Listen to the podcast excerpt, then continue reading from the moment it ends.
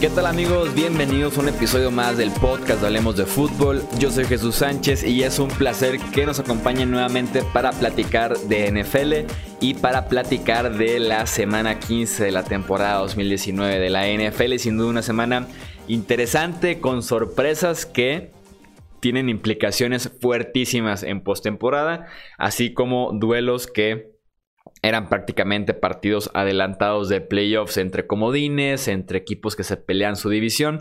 Tenemos muchísimo que platicar en esta jornada 15 y ya saben, al final del episodio tenemos que actualizar la imagen de playoffs, platicarles cómo va el asunto, además de que llevo varios equipos que aseguraron su puesto en la postemporada en esta jornada, así que vamos con el análisis partido por partido y después cerramos con la imagen de playoffs por las implicaciones de playoffs que tenía el partido en Tennessee, tendría que decir que ese partido, porque al final de cuentas San Francisco es sorprendido, tal vez es el de mayor drama, pero al final de cuentas los Falcons tienen cinco victorias nada más este año, lo cual lo hace complicado que podamos verlo como el juego de la semana, aunque sí como el resultado sorpresivo de esta eh, jornada 15.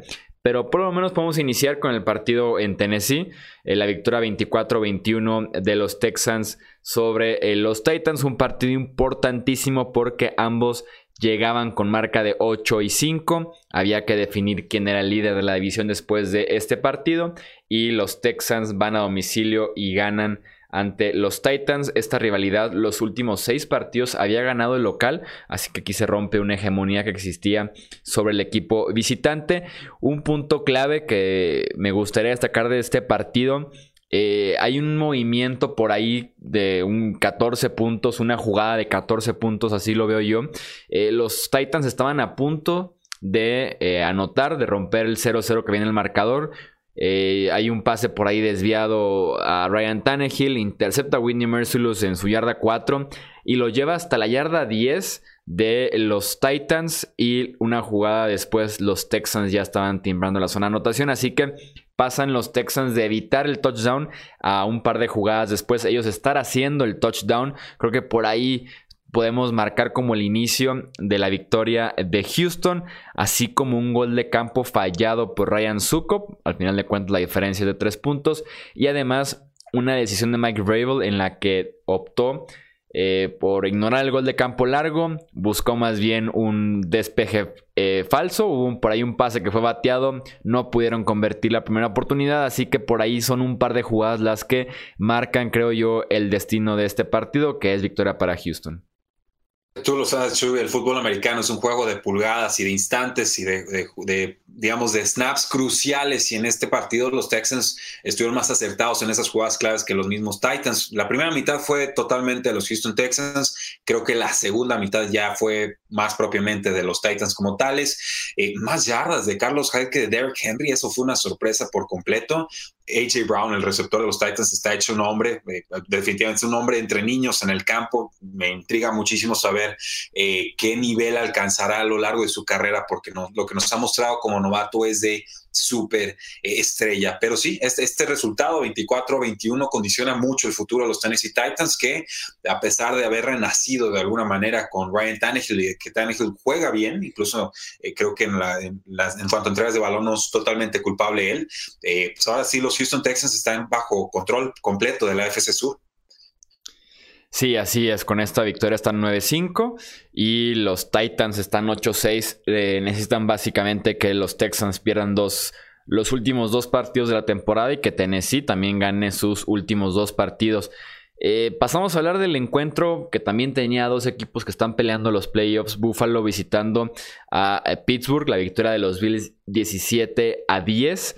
Eh, dos defensivas dominantes, así lo han sido prácticamente toda la temporada y no fue la excepción el domingo por la noche, con dos eh, pilares jóvenes en el costado defensivo por parte de los Steelers.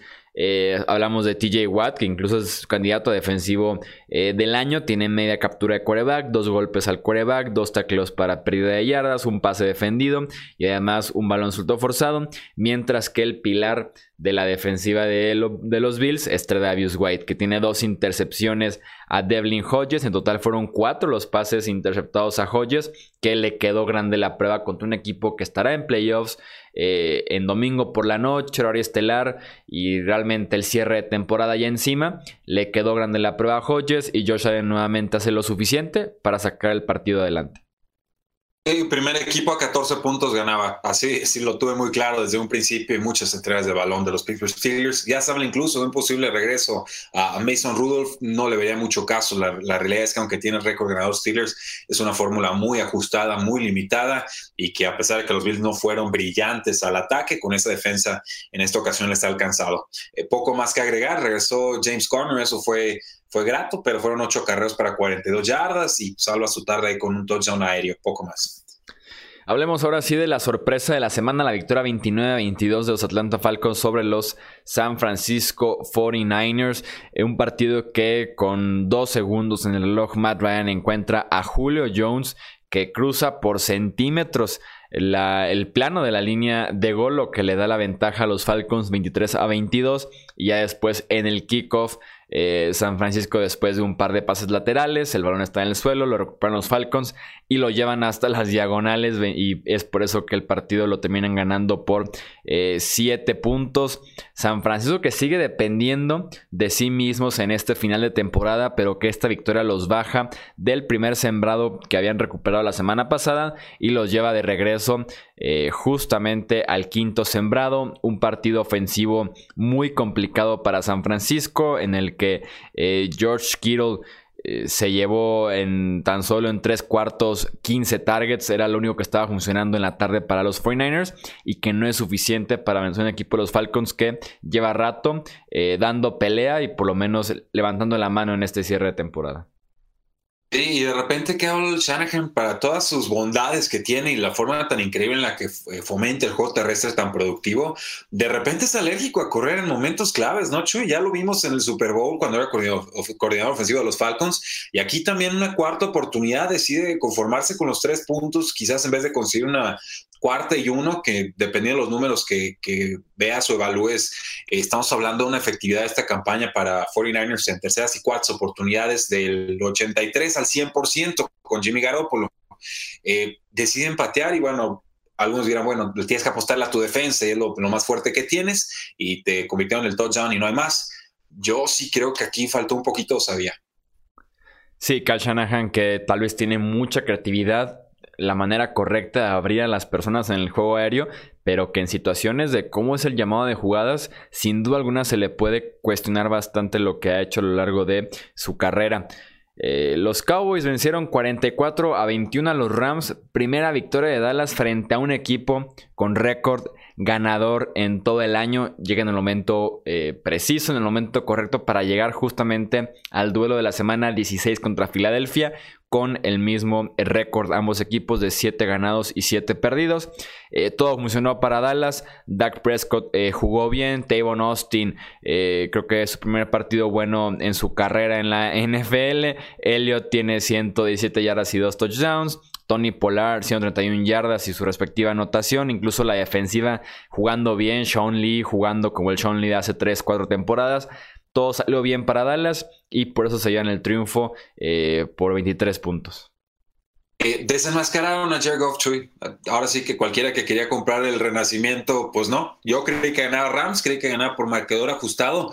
Yo no esperaba esta paliza, esta respuesta a los vaqueros y seguramente decepcionarán próximamente porque así es este equipo con Jason Garrett. Pero la realidad es que es muy preocupante el momento de los Rams y el próximo año les va a costar 36 millones de dólares en dinero, eh, pues ahora sí que apartado eh, con, con Jared Goff porque empieza a entrar ese dinero de la super extensión que le, que le ofrecieron ¿Cómo demonios se van a reforzar? Es lo que yo quiero saber, porque los Rams este año ya, ya están prácticamente desaparecidos. Sí, va a ser un offseason muy interesante para Los Ángeles y también tienen por ahí la extensión de Jalen Ramsey eh, pendiente. Jacksonville venció 20 a 16 a los Oakland Raiders en el que fue el último partido de... Eh, ¿Qué cosa? ¿Viste el juego, Chuy? ¿Viste, ¿Viste todo lo que lanzaron al campo? Lanzaron nachos, lanzaron basura, lanzaron abucheos, lanzaron todas sus frustraciones de toda la vida. Yo creo que hasta están despotricando contra los políticos. O sea, empiezas a decir el marcador. Yo digo, ouch, ¿en serio? ¿Así se acaba la historia de, de los Raiders en Oakland? Nunca me ha pasado, pero no ha de ser nada sencillo perder una franquicia que se muden en tu ciudad a ser de lo más complicado, de la forma tal vez incluso más cruel de romper el corazón aficionado que tu equipo se vaya de tu ciudad. En ese sentido, obviamente no estoy justificando el hecho de que avienten eh, hasta al hijo casi casi al campo, pero, eh, pero sí, no ha de ser nada sencillo para un aficionado perder un equipo. No te vas tan lejos como Las Vegas, pero más que una afición como Oakland, eh, mereció un mejor futuro y mereció un mejor final, sin duda alguna, esta franquicia de los Raiders en su tiempo en Oakland. Que tal vez los que se debieron haber ido era otra franquicia y mantener a los Raiders con una afición tan fiel, tan clásica, tan histórica en la NFL como es eh, la afición de Oakland. En eso estoy totalmente de acuerdo, no se debieron haber ido.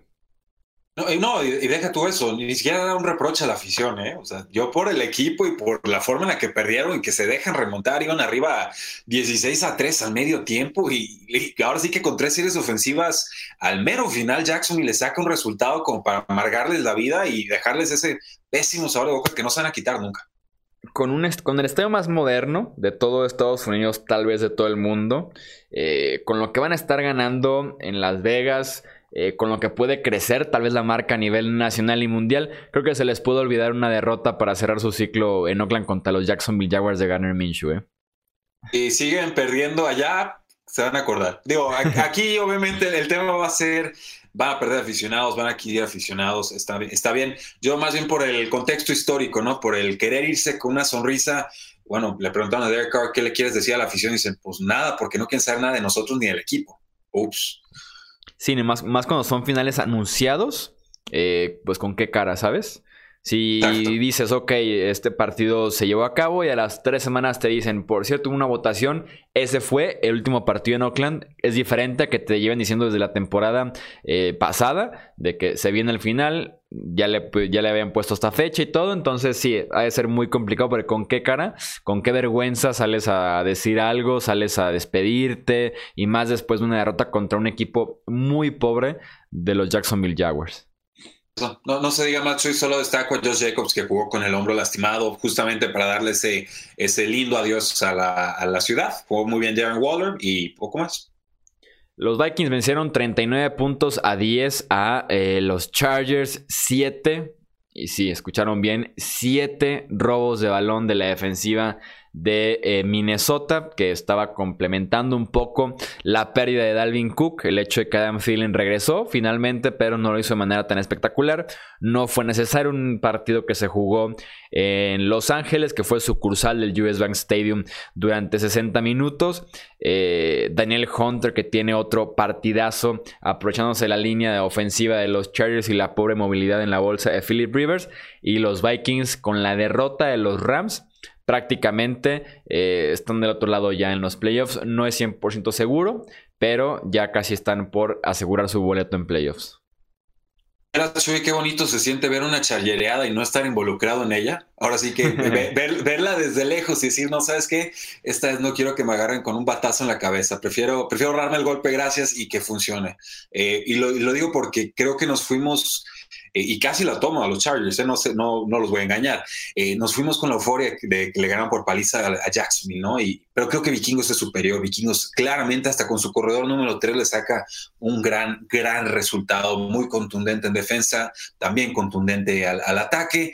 Aquí el asunto es que ya Felipe Ríos se tiene que ir a la banca y le tiene que dar las gracias en esta offseason. Sigue lanzando esos pases largos, flotados, el que dejan a todos los defensivos ponerse abajo el balón para interceptarlo de sin ton y son, o sea, eh, yo, lo, lo, llamaba casi como bravucón o, como creído, ¿no? Como diciendo, yo puedo hacer todavía estas jugadas cuando claramente ya no puede y nadie lo detiene.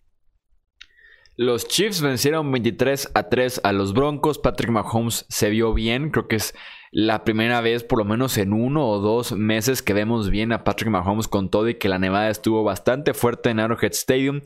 Eh, trabajó con Travis Kelsey, con Tariq Hill, regresó a esas épocas en las que los tres tenían muy buenos partidos en este encuentro contra los Broncos, mientras que eh, Drew Locke tuvo este partido típico de novato, que no se le puede tal vez exigir dos, tres semanas consecutivas jugando bien. La pasó muy mal en Arrowhead Stadium contra una defensiva secundaria de los Chiefs que es muy buena este año, que es oportunista, que casi no permite tantas yardas como lo hacía en temporadas anteriores. Hizo pagar a eh, Drew Locke, se aprovechó de él y tienen eh, victoria sencillita en Kansas City gran partido de Mahomes en los elementos, coincido contigo. Eh, Travis Kelsey, genial. Terry Hill, genial. Solo ojo ahí, eh, los Chiefs ahorita no tienen juego terrestre, ni con LeSean McCoy, ni con Spencer Ware, ni con eh, Darwin Thompson. Eh, parece que regresa Damien Williams para la próxima semana. Podría ser la opción que tienen los Chiefs para tener un juego terrestre más o menos estable porque hace frío, ya es diciembre, luego son los playoffs en enero y si no puedes correr para conseguir esas yarditas cruciales, te vas a meter en muchos problemas. Los Packers vencieron 21 a 13 a los Bears en el partido 200 de esta histórica rivalidad. Esta rivalidad que es la más eh, añeja en eh, la NFL. Green Bay que otra vez se vuelve a a montar a una ventaja tempranera. Estaban ganando 21-3 al inicio del tercer cuarto y a partir de ahí se volvió a pagar la ofensiva de los Packers como ya ha pasado y varias veces en el año. Y ahí empezó ligeramente la remontada de Chicago que llegan a 13 puntos y es que estuvieron todavía peleando hasta la última jugada, se quedaron a cuestión de yardas de eh, tener la oportunidad de empatar este encuentro. Al final de cuentas, el talento de Aaron Jones eh, un Rogers que está jugando eh, en un nivel bastante cuestionable, parece que está haciendo lo suficiente para ganar eh, semana a semana e incluso escuchaban a analistas de Green Bay en, programas de radio locales que decían que una de las fortalezas de este equipo era ganar feo. Yo no lo veo como fortaleza y más porque ya veremos en enero qué tanto pueden seguir ganando feo. Pero sí, otra victoria del estilo para Green Bay. Y fea, lo, bueno, si queremos lo positivo con los Packers, pues que la línea ofensiva les dio buena protección y tiempo para que Aaron Rodgers hiciera lo suyo.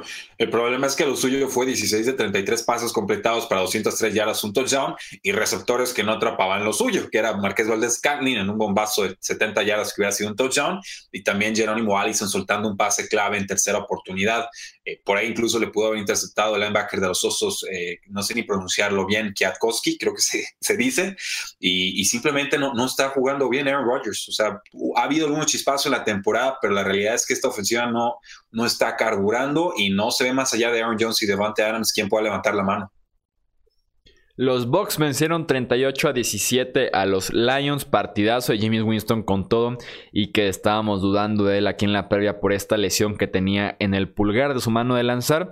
Con todo y eso, superó las 400 yardas, lanzó 4 touchdowns, lo cual te dice bastante el nivel actual de James Winston. Y claro, también tuvo su respectiva eh, entrega de balón, aunque en este caso frente a un equipo editor que ya perdió completamente la brújula, que pasó de dar pelea al inicio del año a dar pena al final de la temporada. Y con un Matt Patricia que tiene los días contados tal vez como head coach de los Lions. Pareciera que sí, aunque tiene amigos ahí ni Caserio en la, en la gestión directiva, pero la realidad es que estos Lions no meten las manos ya, ya no pueden, son lentos en defensa, no saben taclear bien, juegan ahora sí que defensiva muy vainilla, fácil de descifrar. Perdió Winston, a, perdió a Mike Evans, luego pierde, ah, se me está escapando, no, a Chris Godwin, luego pierde a Scotty Miller, que había sido el receptor número 3 hasta hace algunas semanas. Y entonces Rashad Perman, quien explota para tres touchdowns y lo hace de forma más que magistral.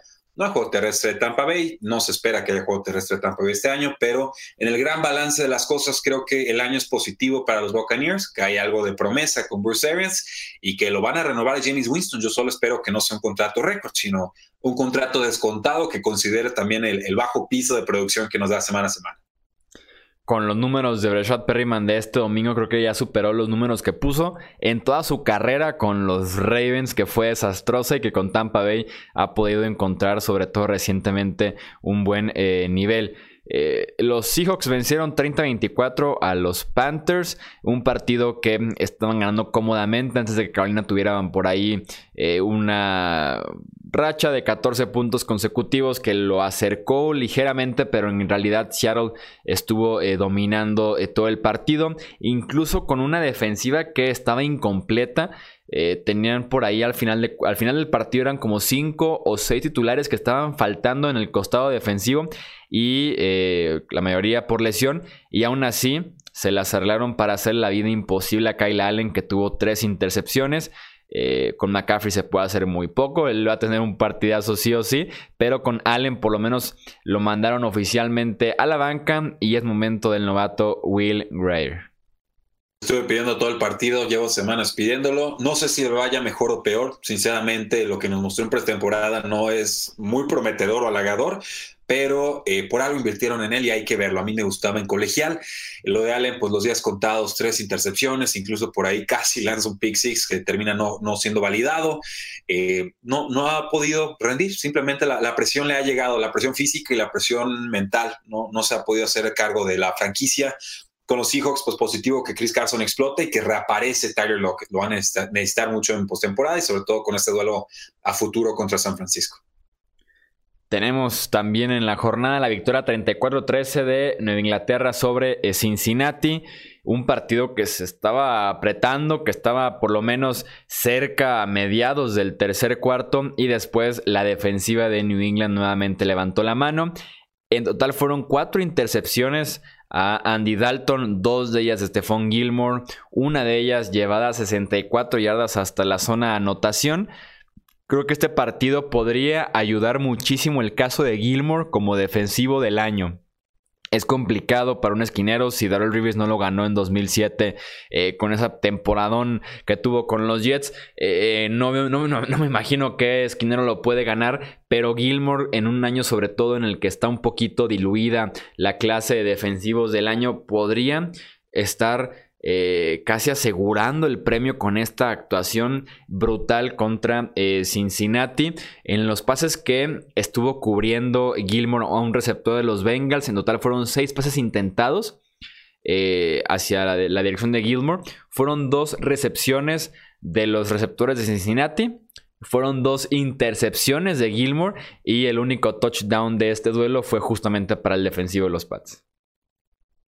Parece algo de juego terrestre con los Patriotas, Chuy, más por volumen que en realidad por efectividad, pero a estas alturas de la campaña y para lo que han mostrado, eso, eso es bastante. Y para mí Gilmore es el defensivo del año, ¿eh? No, yo sé que Aaron Donald y a darme muchos otros nombres, eh, no me importa. La mejor defensiva del año creo que ha sido la de los Patriotas, por más de que hablemos de calendario y lo, que gustemos, si los Patriotas son relativamente relevantes en estos momentos es por su defensa y el jugador más importante en esa defensa se llama Stephon Gilmore. Tienen problemas para detener el juego terrestre, cierto, les corrió para más de 100 yardas, eh, fueron 136 yardas en 25 acarreos. Joe Mixon no es nada de qué avergonzarse, es un gran jugador, pero también es un tema a vigilar a futuro. Y, bueno, ¿tú crees que Tom Brady mejore, Chuy? Yo, yo creo que ya no. Solamente lo de Kill Harry me parece muy esperanzador y, esperar a que Edelman recupere algo de salud. Sí, en ese sentido los Pats se beneficiarían muchísimo de la semana de descanso porque Edelman recuperaría justamente esa salud y porque podrían seguir desarrollando un poco de química con Harry, que lo correcto es lo que están haciendo ahorita, que es darle el ovoide de diferentes maneras con pases eh, pala, con acarreos como reversibles, con pases sencillos y que por lo menos empiece a tomar confianza y a desquitar un poco porque el físico lo tiene. Es nada más algo de comunicación, química, conexión con Tom Brady, lo que podría estar fallando, pero este partido genera algo de esperanza para el fan de Nueva Inglaterra. Totalmente. Hubo un pase profundo, creo que el fondo a la derecha eh, se escapa, le hace el stack al, cornerback, o sea, se le, se le atraviesa en la ruta en Kill Harry para que entonces no lo pueda defender bien y estira las manos en el último momento, rastrea muy bien el balón, eh, jugada de niño grande, ¿eh? si hace más de esas, qué bien le va a caer esta ofensiva. Los Giants apalearon a los Dolphins 36 puntos a 20 en el que podría ser el, el último partido de Eli Manning como eh, titular de los Giants jugando en casa, jugando en el MetLife Stadium. Al final se retira con eh, gritos de Eli, Eli, con su actuación de 20 completos, 28 intentos, 2 touchdowns y 3 intercepciones, lo cual es curioso. Yo cuando, obviamente este partido no, no, lo estaba haciendo tan de cerca, cuando empecé a leer un poco los repasos y decían, o los videos al final de que se retiró entre eh, gritos de Ila, Ila, la victoria 36 a 20. Dije, qué partidazo tuvo. Y no, tiene por ahí sus tres intercepciones, pero por lo menos se lleva tal vez una última victoria en casa. Y de momento ponen eh, su récord en temporada regular en 117 ganados, 117 perdidos, que es un tema que de alguna manera se ha estado siguiendo bastante en redes sociales recientemente. Y veremos cómo termina este récord la temporada balance ha regresado a los gigantes de Nueva York, nada más que no se les ocurra renovarlo a Eli Manning, ya estuvo bueno, linda historia, seguramente lo veremos en el Salón de la Fama, le hacemos una estatua donde quiera, nada más que ya, ya, ya, estuvo, ya estuvo bien, hay que ver de cara al futuro. Sí, y, sí, o sea, sí define de alguna manera su carrera, ese 117, 117 en victorias y en derrotas. Touchdown de Slayton, touchdown de Golden Tate. Eh, tenían más talento en el costado ofensivo los, los gigantes de Nueva York. Eh, con eso les alcanzó. Yo creí que el espíritu de combate, los Dolphins, eh, Fitzpatrick en una buena noche, les, bueno, mañana les podía ayudar, pero no fue suficiente. Victoria 37-27 de Filadelfia contra Washington evitan lo que hubiera sido un desastre perdiendo en la capital eh, del país mientras Dallas estaba ganando eh, su partido más adelante. Eh, Carson Wentz que tuvo una excelente segunda mitad con todo y que sigue lanzándole pases a los vecinos, a los aficionados que estén ahí presentes, a quien se ponga un jersey de Filadelfia, Carson Wentz le estará intentando un pase seguramente. En el cuarto cuarto completó 11 de 11 intentos 89 yardas y 2 touchdowns. En la segunda mitad sus números son 18 de 21, 141 yardas y 3 touchdowns. Filadelfia que se ha beneficiado de que Greg Ward Jr., este quarterback eh, convertido en receptor, levantó la mano. Boston Scott ni se diga. Y también Miles Sanders que pinta para ser clave en este último empuje por la postemporada de Filadelfia. También tuvo buen partido Miles Sanders, el corredor de Filadelfia, 122 yardas, 19 carreros, un touchdown, 50 yardas aéreas, otro touchdown. McLaurin con los Redskins, 130 yardas, un touchdown. Peterson, 66 yardas, un touchdown. O sea, fue un festival ofensivo. Incluso Dwayne Haskins, creo que este es el mejor partido que ha tenido en su, en su joven carrera profesional. Obviamente contra las Águilas de Filadelfia, que hoy, desgraciadamente ya no detienen a ninguna ofensiva, pero señales positivas y creo que eso es lo más rescatable del asunto. Los Browns perdieron 24 a 38 contra los Cardinals. Eh, Kenan que se robó la tarde en Arizona con cuatro touchdowns terrestres, sin duda alguna, eh, merecía una mejor oportunidad en la NFL que estar ahí atorado detrás de varios corredores mucho menos talentosos que él en Miami. Con Arizona ha aprovechado justamente esa oportunidad. Kyler Murray, que también estuvo corriendo bien el ovoide en la tarde contra Cleveland, y se lleva la victoria Murray en el duelo entre los últimos eh, quarterbacks tomados con la primera selección del draft. Sí, poco que agregar en este partido. Drake explota, quizás el último partido de Larry Fitzpatrick en su estadio en casa. No hizo mucho, tres recepciones, 42 yardas. Y, bueno, aquí lo, triste de los Cleveland Browns que empezaron con tanta promesa y ahora hasta contra los Cardinals van y pierden. Y para cerrar lo que pasó el Monday Night Football, la victoria 34 a 7 de Nueva Orleans sobre Indianapolis. Eh, realmente poco que rescatar con un equipo de los Colts que desde hace un par de semanas ya están eh, fuera, que ya están pensando más bien en 2020, que muchas lesiones, eh, bajas, eh, un nivel que también bajó bastante, entonces se puede analizar poco realmente lo que hizo Nuevo Orleans que dominó este partido de inicio a fin. Y claro, la noticia, eh, los reflectores puestos sobre Drew Brees, que lanza eh, tres touchdowns y que rompe la marca de Peyton Manning. Y ahora Brees es el quarterback con más touchdowns en la historia de la NFL con 541 pases de anotación, superando los 539 de Peyton Manning y también los 538 de Tom Brady.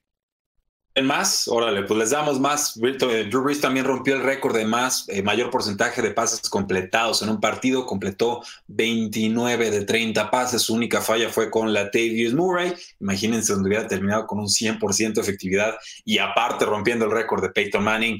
Eh, es brutal y obviamente estos Santos se crecen muchísimo en el Superdomo. Por eso es tan importante para de cara a postemporada que tengan ese, ese pase al Super Bowl directo en su casa.